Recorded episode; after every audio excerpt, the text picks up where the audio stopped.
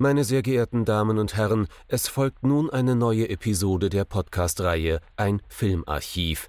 Knut Brockmann und Jochen Ecke unterhalten sich über ältere und interessante Filme für ihre Blu-ray-Sammlung. Wir wünschen gute Unterhaltung.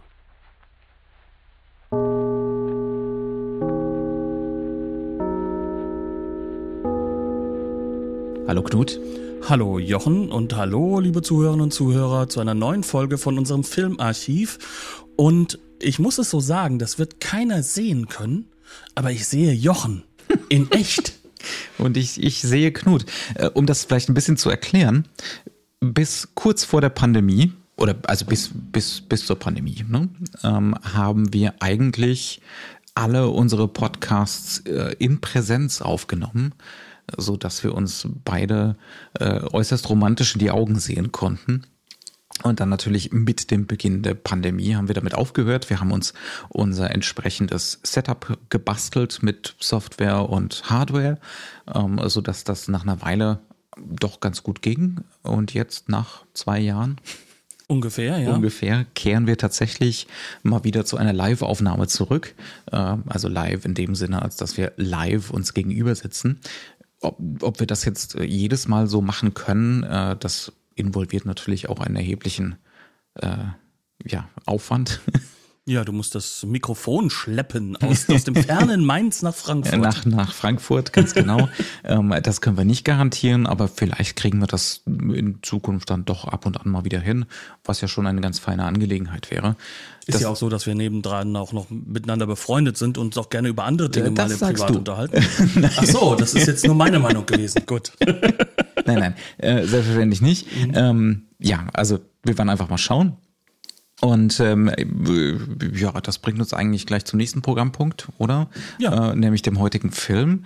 Da hinken wir genauso wie dem in der Live-Situation aufnehmen auch äh, der echten Welt hinterher. Am liebsten hätten wir natürlich Top Gun von äh, Tony Scott. Von Tony Scott.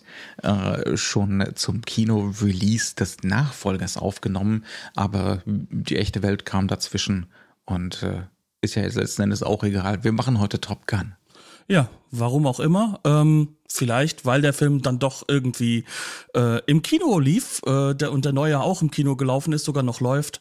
Ähm, aber Damit ich, glaube, ich eine Rechtfertigung habe dafür, dass ich mir die 4K-Disc gekauft Ganz genau, das ist das Allerwichtigste. Aber das ist ja bei all unseren Filmen so. Das muss unser Publikum ja auch wissen. Wir müssen eine Rechtfertigung finden dafür, dass wir diese ganzen Filme kaufen und unsere Regale vollstellen. Und deswegen müssen wir möglichst viele von diesen Filmen, die im Regal stehen, auch definitiv besprochen haben.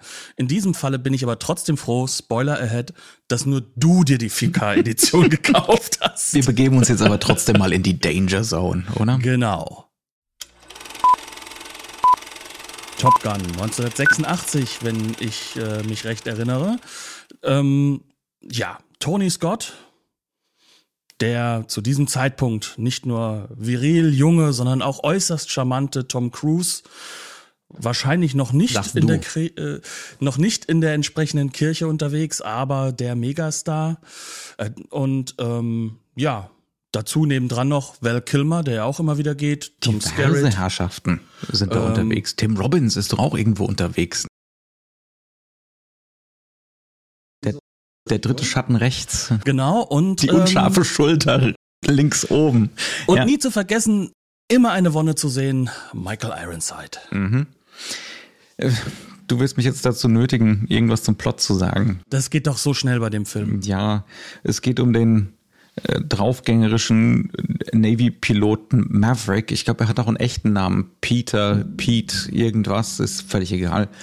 Ähm, Maverick der, ist der Telling Name. Der, ja, äh, Maverick, äh, sein, sein Call-Sign als Pilot, der ähm, das große Glück hat, weil einer seiner Pilotenkollegen äh, das Handtuch hinschmeißt in die Pilotenschule, die Kampfschule Top Gun eingeladen zu werden, zusammen mit äh, seinem Partner Goose, gespielt von Anthony Edwards. Ja, äh, das bedeutet letzten Endes, dass sie damit zur Elite der amerikanischen Kampfpiloten gehören und in dieser Schule noch besser gemacht werden sollen. Von der alten Elite. Von quasi. der alten Elite die damals noch, was weiß ich, in Korea und wenn es sein muss, auch in Vietnam, ne, ähm, entsprechend unterwegs waren.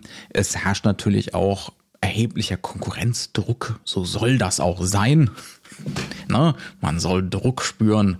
Ähm, Nur unter Druck wird aus einem Stein ein Diamant. Damit da Diamanten wahr? entstehen aus der Kohle, ganz genau.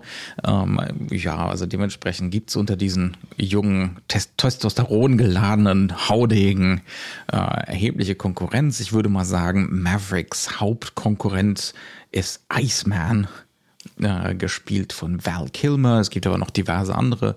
Da sieht man dann eben, wie wir es eben schon gesagt haben, teilweise durchaus bekannte Gesichter im Hintergrund äh, nackig durch die Umkleide laufen. Ne? Ähm, es gibt dann noch den unvermeidlichen romantischen heterosexuellen Fragezeichen B-Plot mit Charlie, gespielt von Kelly McGillis. Das ist eine von den Ausbilderinnen äh, bei Top Gun, äh, die Maverick natürlich versucht zu erobern mit einer unerhörten und vage, über, kann ich so vage, äh, ziemlich übergriffigen Charmoffensive.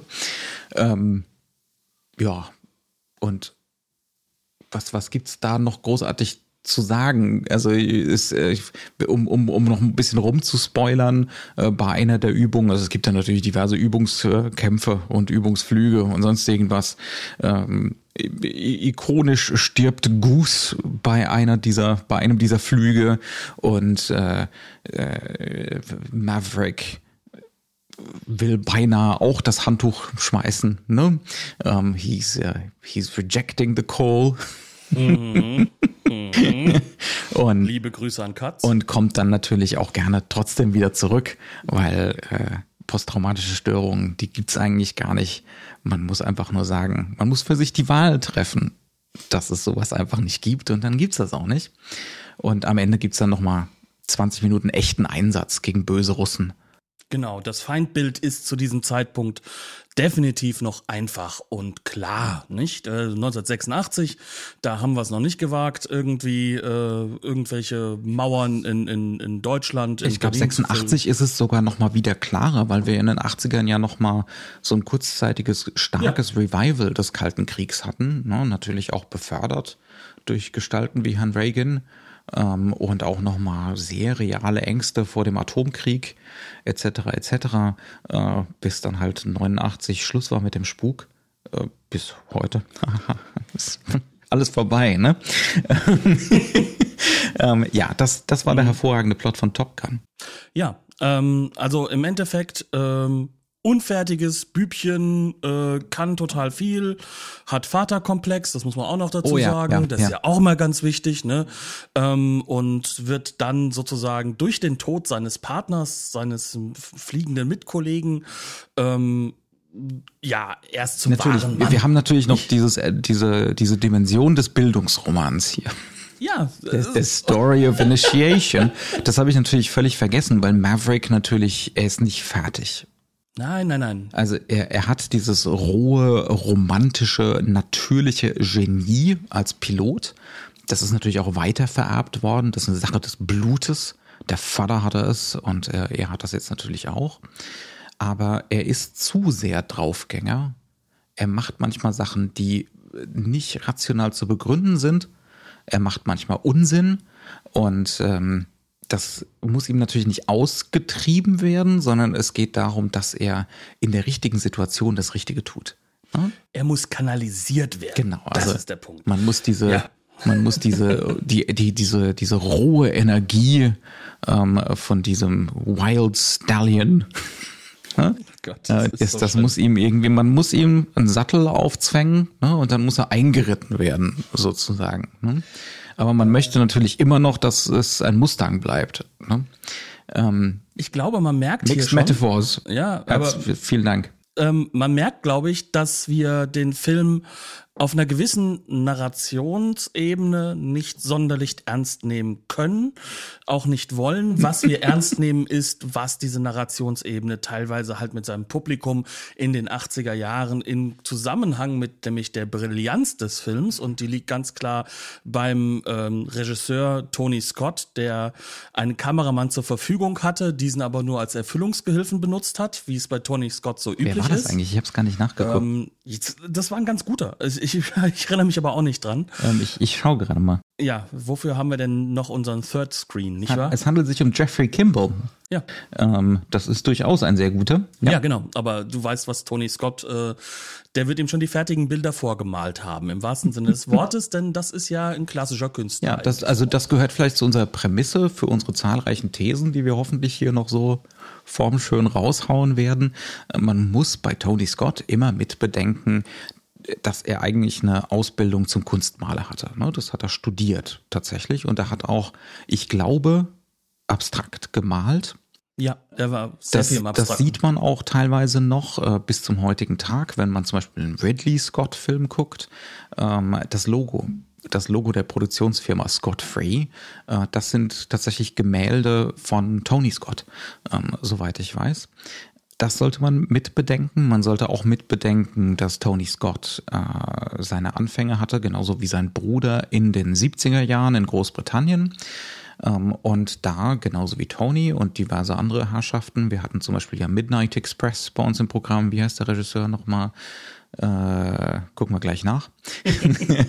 ähm, dass die zu so einer Gegenbewegung gehört haben, und Ridley Scott gehört ja immer noch dazu, ähm, die gegen dieses sozialrealistische, in ihrer Wahrnehmung dröge Kino der 60er und 70er, eher der 60er, sich so positioniert haben. Ne? Und stattdessen so, ein, so eine britische Variante des, des Cinema du Look hervorgebracht genau, ja, haben. Ne? Da passt natürlich auch sehr gut dazu äh, diese Idee von Malerei, ne? Ästhetizismus äh, zu einem ordentlichen Grad und dann die Tatsache, dass er, dass Tony Scott wahnsinnig viel in der Werbung gearbeitet hat, bevor genau, er seine ersten Filmregiearbeiten gemacht hat so krass das klingt, auch wenn, wenn er selbst wahrscheinlich einen Schreikrampf kriegt, wenn er sowas hört. Also äh, in diese Richtung fällt aber auch zum Beispiel Peter äh, Greenaway. Leider ne? kann er ja nicht mehr. Ne? Ja. Also ähm, das ist halt sozusagen wirklich eine Bewegung, die hat sich entwickelt, gerade daraus, dass in den 60er Jahren das Kitchen Sink Drama natürlich eine gewisse Stärke mhm. hatte, dann natürlich dieser ganze Realismus-Effekt durch realistische All diese jungen Bilden, ja, ja äh, ähm, ähm, Kameraarbeit, indem man einfach vor Ort ist und damit halt nicht eben alles perfekt in Visualisierung vorhandene Licht, genau. lichtstarkes Filmmaterial, damit man eben nicht so viel Kunstlicht draufgeben muss. Keine Filter. Am liebsten drehen wir in Schwarz-Weiß, da müssen wir uns um Farbschemata auch nicht scheren. Und das sagt doch gleich sofort dokumentarischer Realismus, was für ein Publikum in den 60ern natürlich noch viel evidenter war, weil die, wenn sie mal eine Dokumentation gesehen haben, fast nur in Schwarz-Weiß waren. Ne? Und so weiter und so fort. Und dagegen richten sich Leute wie, äh, wie Tony Scott und Ridley Scott und der Regisseur von Midnight Express, den ich immer noch nicht nachgeguckt habe. und, auch wenn er sich darin nicht sieht, auch Peter Greenaway. Na klar. Natürlich. Ja, das ist immer das Witzige. Aber okay, ähm, äh, lass uns aber doch mal ganz kurz äh, so auf so ein paar Thesen kommen. Das also ist also Alan Parker. Dankeschön, Alan Parker. Ähm, ich glaube, einer der zentralen Punkte, über die wir uns unterhalten müssen, um das jetzt schon mal wegzukriegen, weil das normalerweise das ist, auf das sehr viel Fokus gelegt wird, ist das narratologische Element, ähm, was halt sozusagen im Kern eine sehr, sehr einfache Geschichte gestaltet. Mhm. Eine Geschichte, die ganz glasklar nach Drehbuchmanual Nummer 5 äh, in Klammern hier wie äh, Joseph Campbell gehalten wird. Es wird eine Heldenreise konstruiert. Es ist ein Initiationsritus. All das, was man sozusagen ähm, Übrigens auch ähm, bei meinem Achtung Werbung äh, kleinen Gastauftritt bei Katz äh, mit ein hervorragender mit noch einmal erleben ja. kann und dann auch weiß, warum dann gewisse Frustration über die Handlung des Films bei mir mhm. ankommt. Ja, das kann man dann vielleicht auch ein bisschen besser verstehen. Ich glaube, das geht ja aber nicht anders. Also es ist es ist eigentlich schon so der prototypische 80er Blockbuster.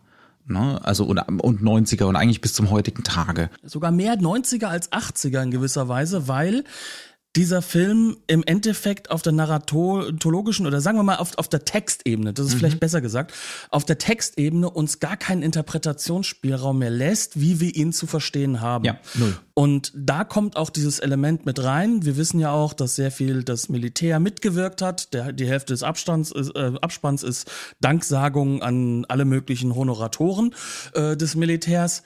Es geht schon darum auch, du sollst das Gefühl haben, da so Flieger zu werden, ist schon sehr geil. Mhm. Und ähm, wenn wir das dann jetzt so ein bisschen weiterziehen, du da hast auch nicht die Erlaubnis im Endeffekt diesen Film als etwas wahrzunehmen, wo ähm, wirklich realistisch Menschen dran kaputt gehen an dieser Situation. Du hast zwar am Anfang die erste Sequenz, wo das so ist, aber das ist sozusagen die schwache Figur, die er dann ja mhm. sozusagen als Doppelung ersetzt. Also um, um, um das vielleicht noch mal ein bisschen nachzuliefern, äh, was bei meiner ansonsten natürlich perfekten Inhaltsangabe ein bisschen gefehlt hat.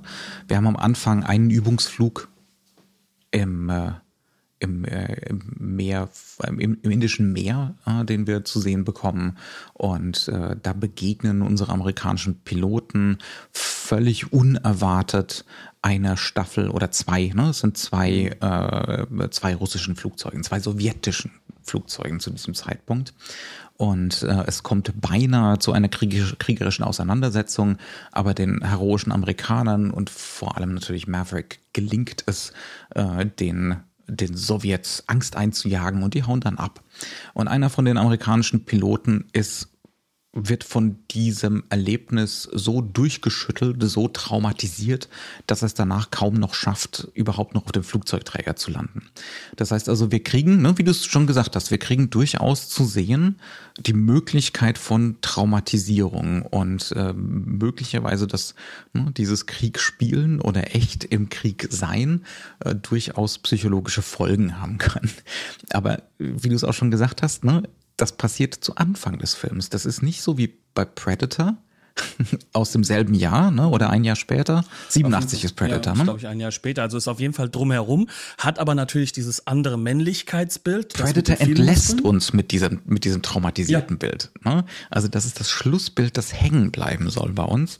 Und der Film fängt damit an mit dieser Möglichkeit von Traumatisierung, damit das bloß nicht hängen bleibt. Ja, vor allem, weil äh, über den Film hinweg dann ja auch gerade Maverick als Figur eben diese andere Figur überschreiben soll. Genau. Ne? Es geht darum, das zu überwinden. Ne? Genau. Ein Trauma zu, das Trauma einer kriegerischen Auseinandersetzung zu überwinden. Dein, dein Bruder Felix hat vorhin im Vorgespräch ähm, sinnigerweise schon gesagt, es geht auch darum, das ist diesem Film ganz bestimmt eingeschrieben, so ein Gegenbild, so ein Überwindungsfilm zu Vietnam zu drehen. Klar, Tom Skerritt spielt ja ähm, einen der wichtigsten Ausbilder, einem der ehemaligen großen ähm, ja, Flieger, der halt natürlich in Vietnam unterwegs war. Und da wird dann auch von erzählt, ne?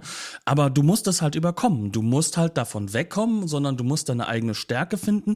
Und wenn das bedeutet. Du musst dich gegen die Psychose entscheiden, Knut. Du genau. musst einfach eine Entscheidung treffen gegen die psychologische Versehrtheit. So einfach ist das mit diesen psychologischen Nummern.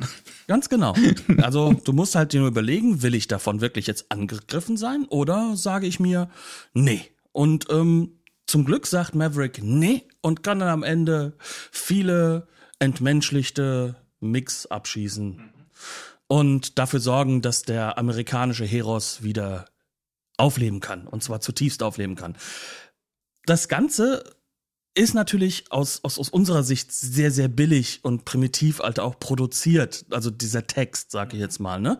Also man muss auch dazu sagen, also wenn, wenn äh, Ironside oder Scarrett, also wenn die richtig guten äh, Leute, auch, auch Val Kilmer, der deutlich schauspielerisch mehr kann, als er hier leisten darf, ähm, auch wenn man ihm das manchmal abspricht. Ne? Ähm, wenn die diese Dialoge aufsagen müssen, da merkt man schon, die, die sind da in so einem Korsett gefangen, da könnte so viel mehr noch kommen. Ne? Und, und, ähm, und auch die Tom müssen Cruise, dann halt so äh, Dialogzeilen äh, sprechen wie das mit Goose tut mir leid. Noch einen schönen Tag. Ja, so eine Ecke. Das sind so, so Sachen, wo, wo man dann halt sagen muss, wo halt auch dieses, dieses ganze Männlichkeitssyndrom in Anführungszeichen vollkommen ernst da ist. Und mhm. das ist halt vielleicht auch das ganz große Problem auf der Textebene. Dieser Film lässt mir nur diese eine Lesart zu mhm. und entweder gehe ich die mit oder mir ist der Film zu langweilig. Mhm. Und ähm, aus meiner Perspektive ist der Film auch unglaublich langweilig. Das hat aber noch einen anderen Grund und zu dem kann der Film gar nichts mhm. sondern zu den können nur was die Epigonen. Denn Tony Scott bebildert das Ganze in einer Form, die fast unerhört gut ist. Mhm. Aber aus heutiger Sicht, wenn die Leute sich das auch angeguckt und umgesetzt haben, die das nicht so gut können mhm. wie Tony Scott, in Klammern Michael, ich schneide einfach mal wild herum, Bay, ähm, oder halt auch eben andere Epigonen, die halt in den 90ern sehr, sehr stark dann wurden, dann werden diese Bilder plötzlich wieder zu ganz neuen Klischees. Mhm. Das waren damals auch Klischeebilder. War aber, damals eine Neuerfindung oder so, so, eine Auferstehung auch von klassischem Hollywood. Ne? Genau. Ähm, auf jeden Fall in der Werbeästhetik. Ne? So eine neue Affirmation ähm, von eigentlich von fast allem, was das klassische Hollywood ausgemacht hat, aber halt ähm, so ausgehöhlt. ausgehöhlt Gnadenlos entleert. Das, lass uns doch mal ein bisschen drüber, oder also vielleicht machen wir diese Kurve noch fertig von den Sachen, die im Prinzip alle über den Film sagen und die einfach auch richtig sind. Ne? Also du hast eben schon gesagt, der ganze Abspann ist voll mit Danksagungen an das amerikanische Militär ähm, und der ganze Film ist auch durchdesignt und da muss man Tony Scott schon Vorwürfe machen. Ne? Der ist, ich glaube nicht, dass er so ein rechtsreaktionärer Typ war. Nee, er ist Opportunist. Ja, sondern er ist einfach Opportunist. Er macht hier alles mit. Er macht hier wirklich gnadenlos alles mit, was das Drehbuch, man, man sieht das ja in seinen späteren Filmen durchaus, dass das eine reflektierte Persönlichkeit war. Ne? Aber er hat auch so, ein, so eine enorme Faszination, wenn sich irgendwas durch die Tony Scott-Filme zieht, dann ist es so eine Faszination für Vulgär-Amerikaner. Ja, also da, das hast du in True Romance, das hast du auch in so Spätfilmen wie Domino zum Beispiel, ne? ähm, den ich ziemlich unterschätzt Filme finde, ehrlich. Beides sind das fantastische Filme. Also ja, ähm, ähm, da kann jetzt auch äh, jeder sagen, irgendwie, ja, das Drehbuch bei True Romance, das hätte viel besser verfilmt werden können. Nein, nein, nein, nein. Das ist genau das, was, was halt das Spannende ist. Was macht ein anderer Regisseur mit, mit der Textlichkeit ja. äh, von äh, so, so, sag mal, einem ganz typischen ähm, Drehbuch, wie es halt eigentlich äh, normalerweise der, ach Gottchen, jetzt vergesse ich seinen Namen wieder, der Drehbuchautor von True Romance, Quentin Tarantino. ja, der einzige Podcast, in dem Leute den Namen Quentin Tarantino vergessen könnten. Willkommen. Wir haben ähm, uns gerade endgültig geoutet. Wir sind keine Filmbros. nee, aber äh, wir sind äh, Filmfreaks. Das ist ein bisschen was anderes. Mhm. Nee, egal. Also auf jeden Fall, ähm, die, das, das sind halt auch alles Filme, die auch wirklich ihm auf höchstem Niveau zeigen. Mhm. Ne? Also auch ich finde auch The Hunger ist, also das ist ein Wahnsinnsdebüt. Ja. Ne? ja. Ähm, aber aber was was halt immer wieder dazwischen ist, das ist bei Man on Fire oder bei diesem Film hier, wo diese Ästhetik und halt auch diese Lust an der Ästhetik, die mhm. er hat, in in ein Korsett gespannt werden, wo es dann unschön wird. Wo es echt unangenehm wird. Genau. Also zum Beispiel was man hier definitiv sieht, ähm, in, seiner, in seiner Frühphase sieht, aber auch hier schon eigentlich zu so einem Extrem getrieben, Film als Moodboard. Ja, um das vielleicht mal zu erklären, wenn ich weiß, was ein Moodboard ist, ähm, das ist die Tendenz dazu, wenn man zum Beispiel einen Werbespot dreht oder eben auch einen Film oder eine Werbekampagne entwirft. Oder da, auch ein Videospiel, da wird oder, das auch gemacht. Oder ja. auch ein Videospiel zum Beispiel, dass man Ästhetiken sammelt. Also, dass man wirklich anfängt, aus Zeitschriften Sachen auszuschneiden, dass man Stoffproben auf ein Board tackert, äh, dass man Screenshots nimmt, äh, dass man Farben nimmt. Ja?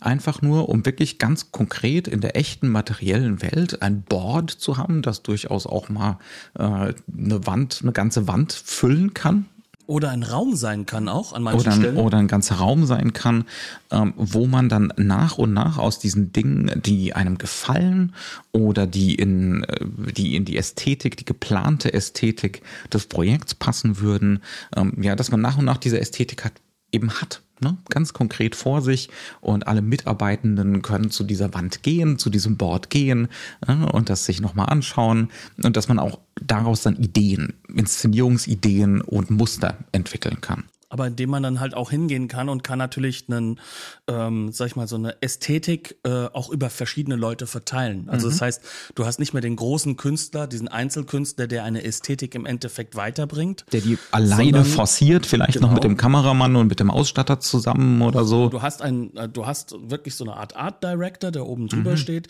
aber der dann halt das auch weiter nach unten verschieben kann in die verschiedenen anderen Departments, mhm. so dass die halt auch alle an der Kampagne, zum Beispiel von der, ähm, sag mal, der Zeitungswerbung äh, bis hin zum Fe äh, Spot im Kino alles zusammen designen können und es hat trotzdem im Endeffekt eine Form mhm. und eine Farbsprache. Ja, ja. Und da kommt natürlich ein Tony Scott, der viel in der Werbung gearbeitet hat. Der, der bringt aber, das zusammen mit ein paar anderen Regisseuren zu der Zeit ins Kino.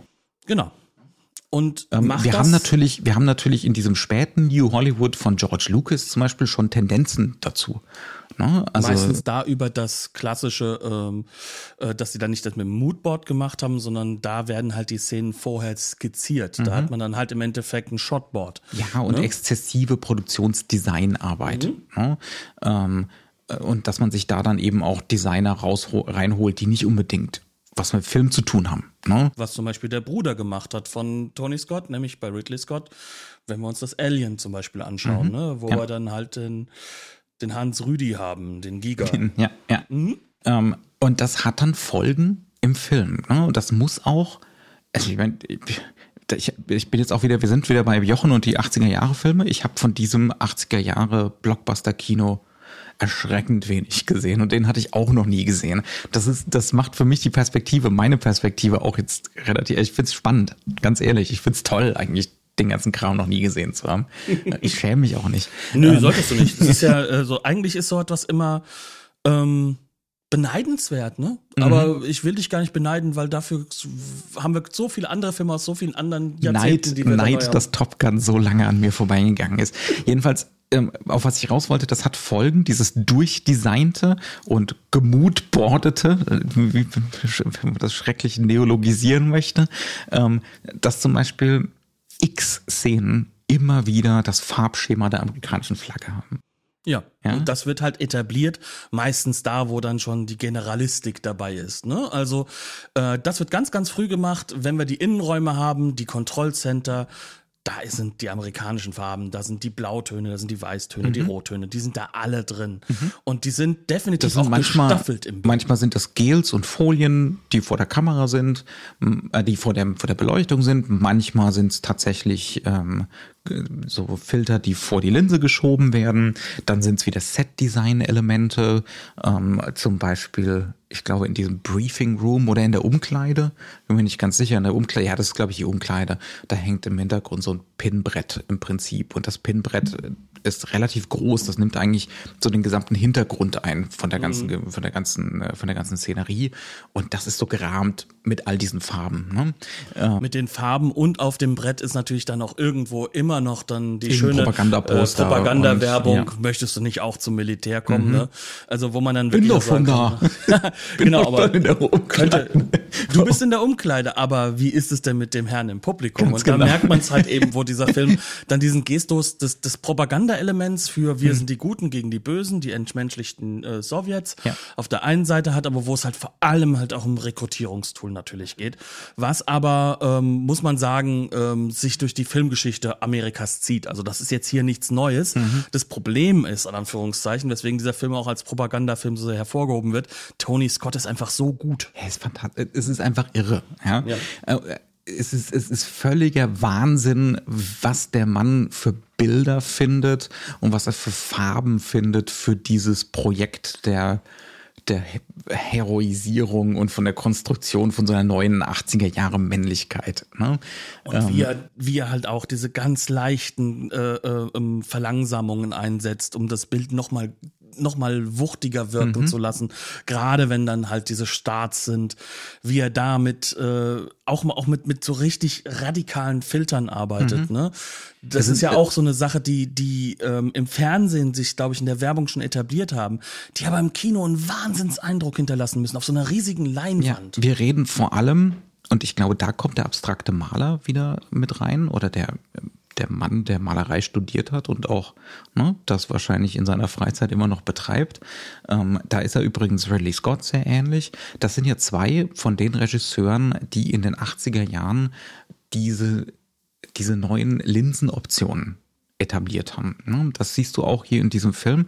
Das klingt jetzt erstmal langweilig, ne? die haben andere Linsen genommen als die meisten anderen bis dahin.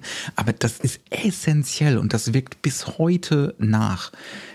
Das sind Filme, die größtenteils mit langen Brennweiten gedreht sind.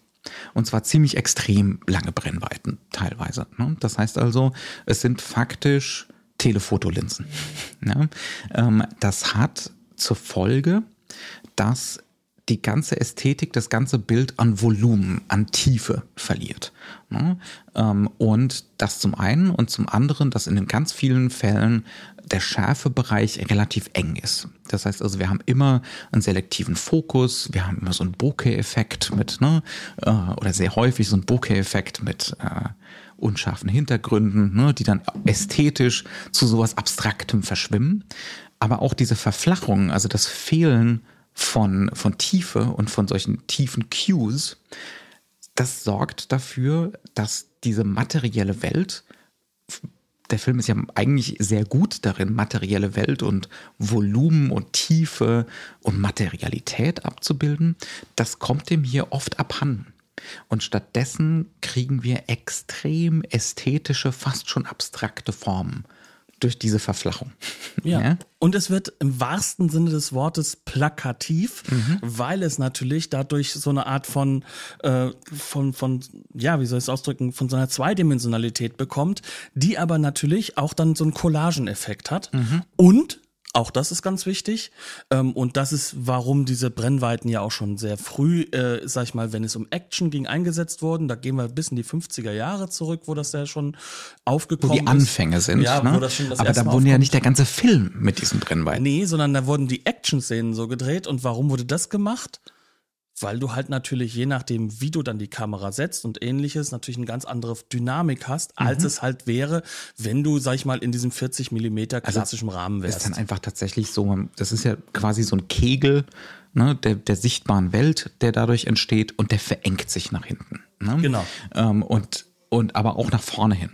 Ähm, das heißt also, in dem Moment, wo da zum Beispiel im Mittelgrund jemand auf dem Pferd durchs Bild reitet, dann geht das extrem schnell. Ne? Genau. Also das ist, man, man fällt ruckzuck, man kommt ruckzuck ins Bild rein und man fällt auch sehr schnell aus dem Bild wieder raus. Hat bei übrigens startenden Flugzeugen einen sehr spannenden Effekt, den man gerne auf die Leinwand bringt. Ganz, ganz genau. Ne? ähm, das heißt also, und das sind Mittel natürlich, die, die, haben sich jetzt so langsam angebahnt, so über die Jahrzehnte hinweg fürs Kino, ähm, aber die kommen definitiv aus der Werbeästhetik. Das sind äh, ästhetische Mittel, die in der Werbung entwickelt wurden. Und es ist dann natürlich auch so, dass man dann extrem bei diesen, bei diesen selektiven Fokusaufnahmen, wo also nur die Person äh, tatsächlich scharf ist ne, im Bild, ähm, dass man da extrem dann in der Werbung Beauty-Shots baut mit Rückenlicht ne, und Heiligenschein und hast du nicht gesehen. Und genau das macht er hier auch. Die Leute sehen halt alle unverschämt gut aus. in dieser Ästhetik, in diesem Zusammenspiel von Brennweiten, Farben, Filtern, ähm, Beleuchtung. Ähm, die sehen alle fantastisch aus. Die sehen sogar überirdisch, die sehen aus wie Götter letzten Endes. Ne? Beachball-Götter vor allem. Beachball-Götter. Wenn, wenn, sie dann halt noch so wunderbar mit nacktem Oberkörper alle durch die Bank weg, mhm. Sixpacks, muskulös, aber nicht Arni-muskulös, sondern wirklich durchtrainiert. Wenn sie dann da sind mit ihren Sonnenbrillen, diese leichte, auch, auch so ein bisschen das leicht das Tempo rausgenommen wird wieder, dass man halt nicht immer im Normaltempo dreht. Im Hintergrund hast du natürlich dann diese rötlichen, orangenen Farben des äh, klassischen warmen Lichtes, was sozusagen den Sonnenuntergang auch irgendwo darstellen soll. Das heißt also, du hast du kommst nicht drum herum, als in diesem Moment zu denken, Mensch, das ist die absolute Schönheit und du willst auch so sein. Und, mhm. und da wird halt auch ein Traumbild in Anführungszeichen konstruiert. Das, das, sind eben Bilder, die hat man dann 1986 vielleicht mal in einer Kinowerbung gesehen oder in einer besonders gut fotografierten Fernsehwerbung, aber 100 Minuten davon Das ist der Unterschied. Wo jede Einstellung so durchkomponiert ist und so durchdesignt ist, ja, dass selbst wenn man keine Ahnung von der Technik hat, wie das entstanden ist, umso besser, um genau zu sein. Alles ist dazu gemacht, dich durch seine Materialität, durch seine Form, durch seine, durch seine Schönheit zu überwältigen und zu überzeugen. Ne? Ähm, also es ist konstant so, ne? Es ist ein komplett durchdesignter Film. Von, von vorne bis hinten und das eben mit, mit Mitteln, da noch gar nicht mal so alt waren. Ne? Also die gab es alle schon, aber in dieser Dichte. Ne? Also wir haben hier schon über Midnight Express gesprochen, ähm, mhm. ähm, der auch mit sehr, sehr, sehr, sehr ähnlichen ästhetischen Mitteln arbeitet und gar nicht behauptet, dass dieses türkische Gefängnis, in dem da alles spielt, dass das irgendwas mit der Realität eines türkischen Gefängnisses zu tun hat. Aber selbst der hat immer wieder so Momente ja, und immer wieder Einstellungen, ähm, wo diese diese Authentiz das Authentizitätsversprechen des, des, des Kamerablicks dann doch wieder da ist. Ne? Der Film hier nicht. Hier gibt es kein, also ich würde jetzt echt mal behaupten, es gibt hier keine einzige Einstellung, die aussieht, als hätte ein menschliches Auge sie so wahrnehmen können oder die so aussieht, als hätte man nur das vorhandene Licht benutzt oder sonst irgendwas. Ne? Also es ist so die totale Realitätsverweigerung die totale Realitätsleugnung eigentlich. Ähm, es geht im Gegenteil darum, eine filmische Realität der reinen und perfekten Oberfläche zu erschaffen.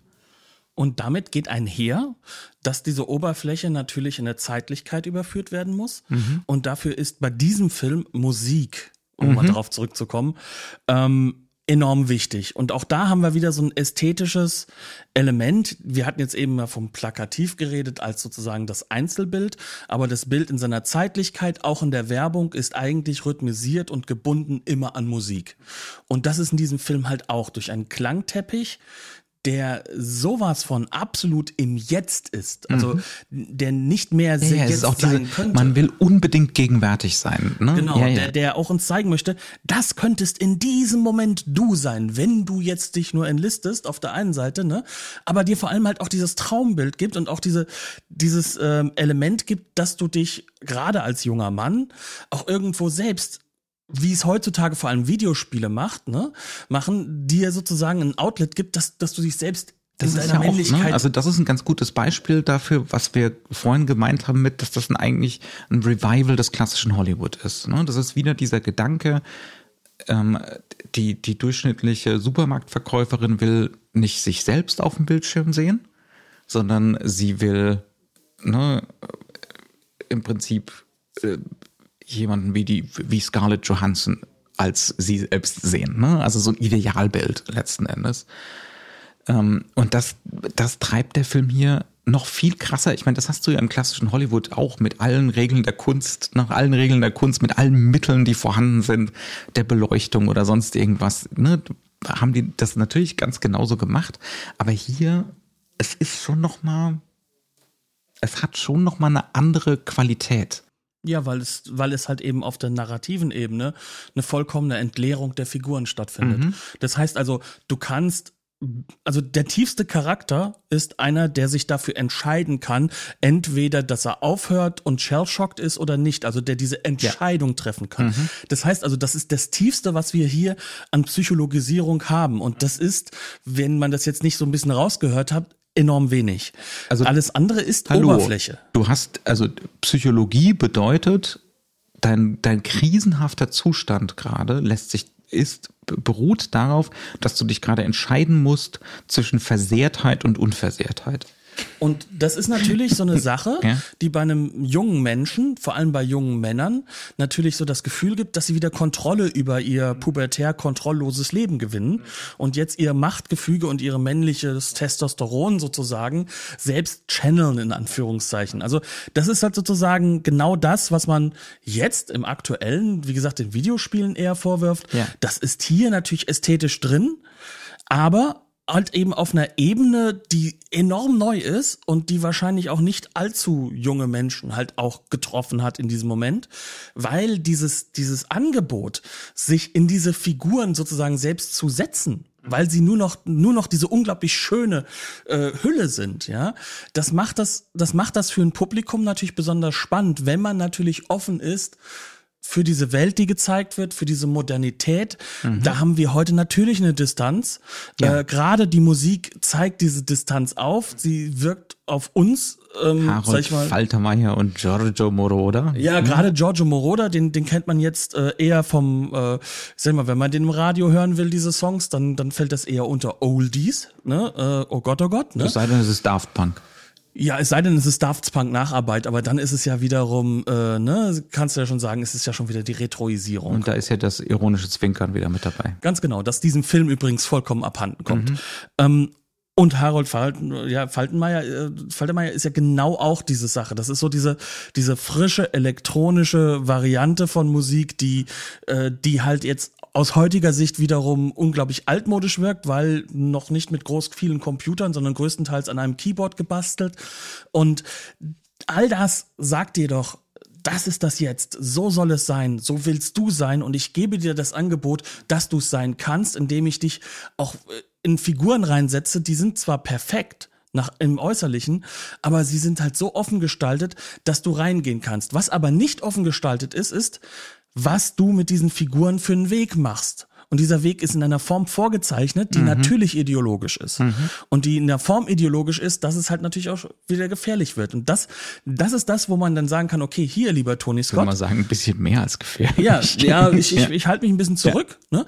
Ähm, aber dann kannst du sagen, hier, lieber Tony Scott, das ist das Problem. Das passiert, wenn jemand deiner Qualität, mhm. deiner Befähigung, auch deiner intellektuellen und künstlerischen Befähigung, so ein, so ein kontrolliertes Environment zu schaffen, weil es ist einer der kontrolliertesten Filme, die man sich es vorstellen kann. Es ist völlig irre. Ja, ja. Was dann passiert, wenn ich das mache, dann kommst du an diese Stelle, an dem so ein Film wirklich auf der einen Seite einen wahnsinnigen kulturellen Impact hat. Mhm. Ne? Also du hast vorhin mal erwähnt The Rock, das ist dann sozusagen für die Generation danach die Radikalisierung des Ganzen. Dann wird aus der leichten Zeitlupe nur noch extreme Zeitlupe. Die elektronische Musik ist ihm hier und jetzt augmentiert mit, mit Orchester, da hat aber halt, den Rhythmus. Da wird halt der eine Pathos-Deutsche Harold Faltermeier ersetzt durch den anderen Pathos-Deutschen Hans. Zusammen, ja, zusammen mit seiner kompletten Gang, die er sich da äh, herangebildet hat. Damals also, noch Media Ventures, oder? Ja, so in der Ecke, ne? Ich glaube schon. Auf jeden Fall, ähm, du hast dann plötzlich diesen Punkt, ne? Und es wirkt ja alles auch da, in diese, wenn du jung bist, unglaublich viskaral, unglaublich dich, dich fassend. Und ich muss auch ganz ehrlich sagen, im Kino war ich weggeblasen von The Rock damals. Ähm, heute kann ich den Film keine fünf Minuten mehr gucken, ohne dass ich äh, mich nicht nur ärgere, sondern auch langweile. Mhm. Ähm, und, und das hast du, das, bitte? Ich habe ihn. Sei froh. ähm, Aber den Soundtrack hatte ich. Ja, ja den Soundtrack habe ich heute noch. Den habe ich noch irgendwo auf CD wieder gefunden. Der ist mhm. jetzt gerade Richtung Keller marschiert, ja. nachdem ich ihn digitalisiert habe. Aber ja, das ist ähm, wirklich so, die, die, diese ganzen Sachen, die, die wir dann in den 90ern sozusagen haben, wir haben 1986, wir sind zehn Jahre davor ja. und dieser Mann macht das in einer Form perfekt, dass das die Epigonen gar nicht mehr so hinkriegen. Mhm. Aber, und das ist halt auch der Punkt, und das ist auch so eine Wahrheit dahinter, Kannst du das dann auch wirklich so extrem einschätzen? Ich behaupte ja. Mhm. Ich behaupte, dass der Herr Bruckheimer auch genau weiß, welche Linie er da vollführt. Ne? Er hat ja vorher auch schon mal mit Michael Mann versucht zu arbeiten. Mhm. Er, er, holt sich ja diese Ästheten, diese extremen mhm. Ästheten, um genau diese Form von Kino halt um auch jemanden zu, zu finden, der halt eigentlich alles daran setzt, dass genau der intendierte, simple, direkte Effekt noch verstärkt wird. Mhm dass das einfach alles dran gesetzt wird, dass das ballert. Ich habe mir aber gleichzeitig halt auch die Fragen gestellt, konstant beim Gucken, woran hat Toni gerade seinen Spaß? Ja? Ganz klar, klar. Und man muss es ihm natürlich vorwerfen, weil ich bin mir ziemlich sicher, also Toni hat den Film natürlich gemacht, weil es ein großer ne, groß budgetiertes Ding war, von zwei der größten Produzenten in Hollywood zu diesem Zeitpunkt, ähm, mit einem der größten Stars und so weiter. Wir wissen genau, warum er diesen Film gemacht hat. Außerdem wird ein nicht ganz kleiner Teil halt auch äh, von dem Budget auf sein Konto geflossen sein. Ne? Mhm. Wollen wir jetzt auch nicht vergessen mhm. alles. Ne? Aber man muss sich natürlich trotzdem bei so einem, ne, und er ist ja ein Voteur, Ja. Ne, er mag ein vulgärer Auteur sein, aber er ist einer. Man muss sich trotzdem die Frage stellen, ähm, woran hat er gerade hier seinen Spaß? Ne? Weil es kann nicht sein, Erfüllungsgehilfe zu sein.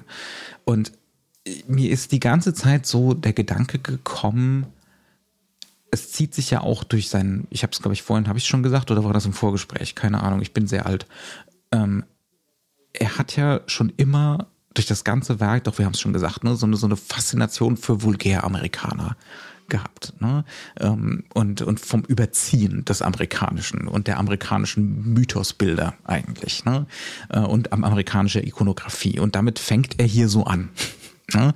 Das ist eine Obsession, die er hat. Ähm, und ich glaube auch, dass er teilweise will, dass es in seiner extremen Ästhetisierung hässlich ist eigentlich. Also diese hässlichen Farben, ne? also dieses äh, das, das, das Grelle. Es gibt dieses wunderbare äh, englische Wort garish. Ne?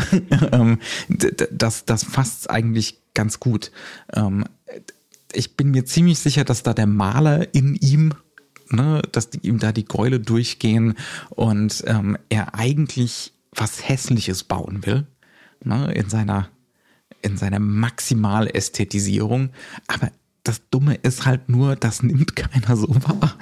Ja, und ähm, es ist auch teilweise nicht funktionabel. Ne? Ja. Also wenn, wenn, wenn du dich an manche, also du hast ja so Keybilder, an die erinnert Weil man sich. Es ist ja auch hässlich, ganz ehrlich. Es ist doch auch hässlich teilweise. Ja, also ja. seine Ästhetik ist so, als ob jemand als abstrakter Maler hingeht und versucht eigentlich so ein äh, Zerrbild eigentlich malt. Hm? Ja, aber halt nicht so, dass er das versucht ähm, mit mit positiven Mittel zu machen, sondern ja. das hat so dieses vulgäre, äh, ähm, du kennst ja diese amerikanischen Spraybilder, die es da so gibt, diese mhm. unglaublich kitschigen, ne?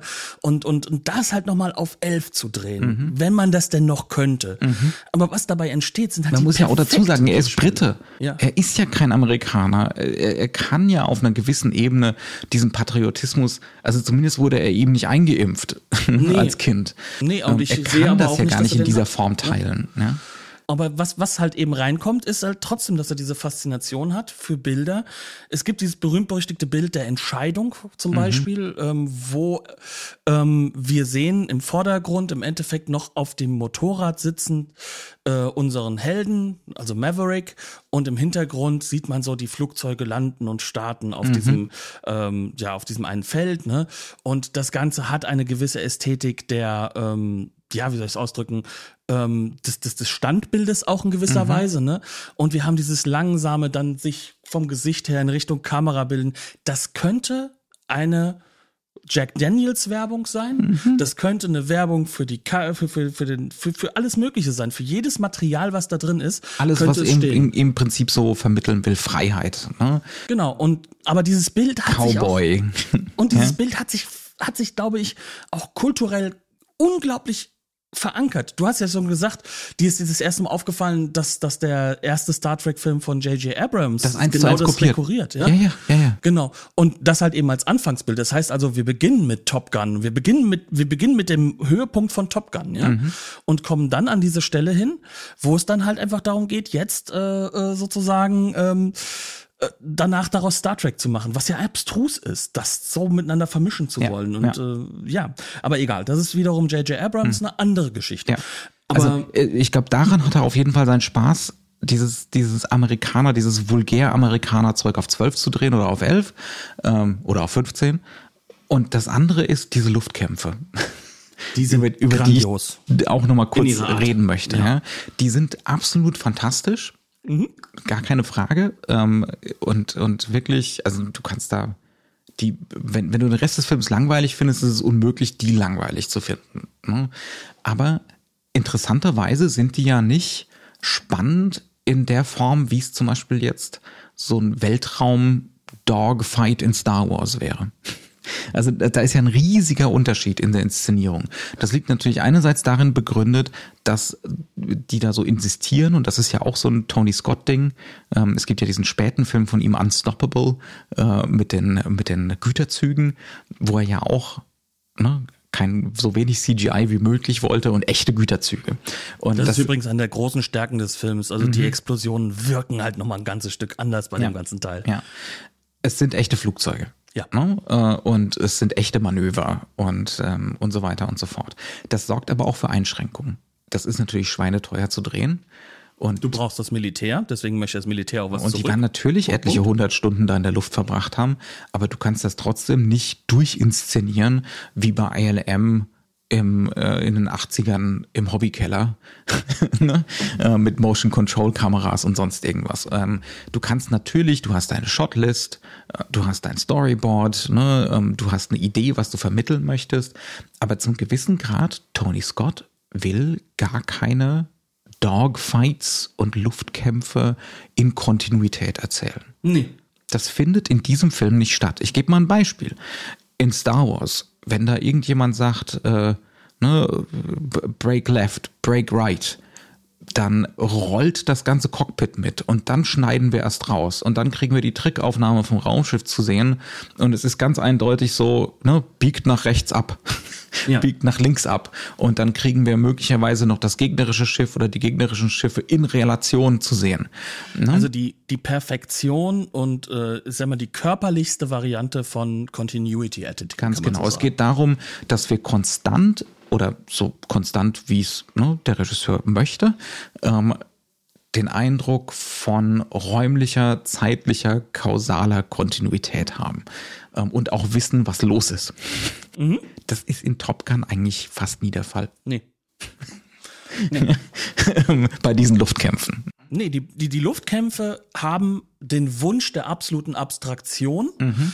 ähm, und sie erzeugen ihren ihre Wuchtigkeit wiederum durch Rhythmus. Mhm. Und zwar durch Schnittrhythmus. Also genau das. Und Ton. Und ne? ja, genau. Und, und, ja. und, und, wie der Ton diesen Schnittrhythmus halt sozusagen augmentiert. Sei es Musik, seien es die Geräusche. Und die Motoren. Danger Zone, die im Hintergrund genau, dudelt. Genau. Ja. Und, und das ist halt eben genau das, wodurch dieser Film hier diesen Höhepunkt erarbeitet. Das Ganze wirkt nicht so spannend, weil wir halt natürlich auch nicht diesen Stake haben. Also wir sind zwar im Endeffekt ja Maverick äh, irgendwo in gewisser Weise, wenn wir uns dem hingeben, ja. Geht bei mir nicht. Aber ähm, das ist die Hat sich jemals irgendjemand in Tom Cruise reinversetzen können?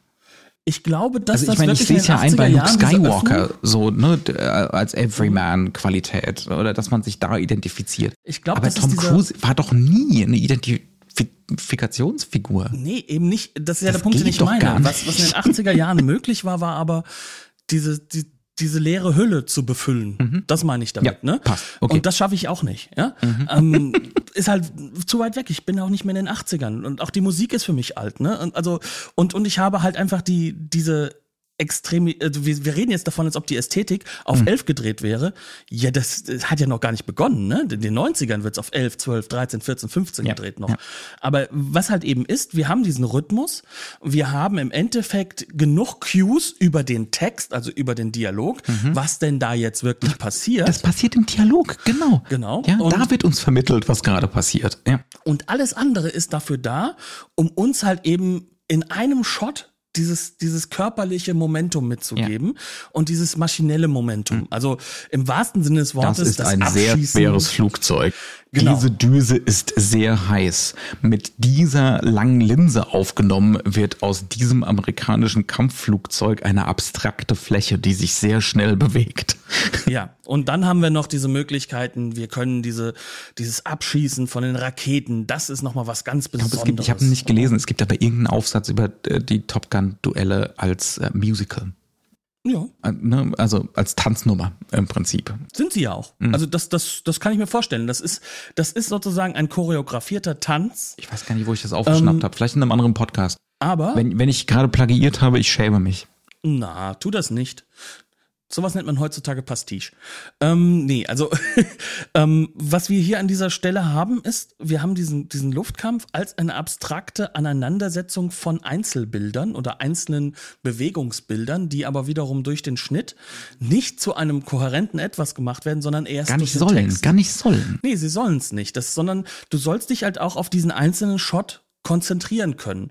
Was auch bedeutet, dass dieser einzelne Shot einer Explosion auch natürlich eine ganz andere Konzentration von dir hat und dementsprechend nochmal ein ästhetisches Erleben überhöht, als wir Noch es nicht mehr schon hatten. knallt. Ja. Es Ja. knallt halt nochmal mehr.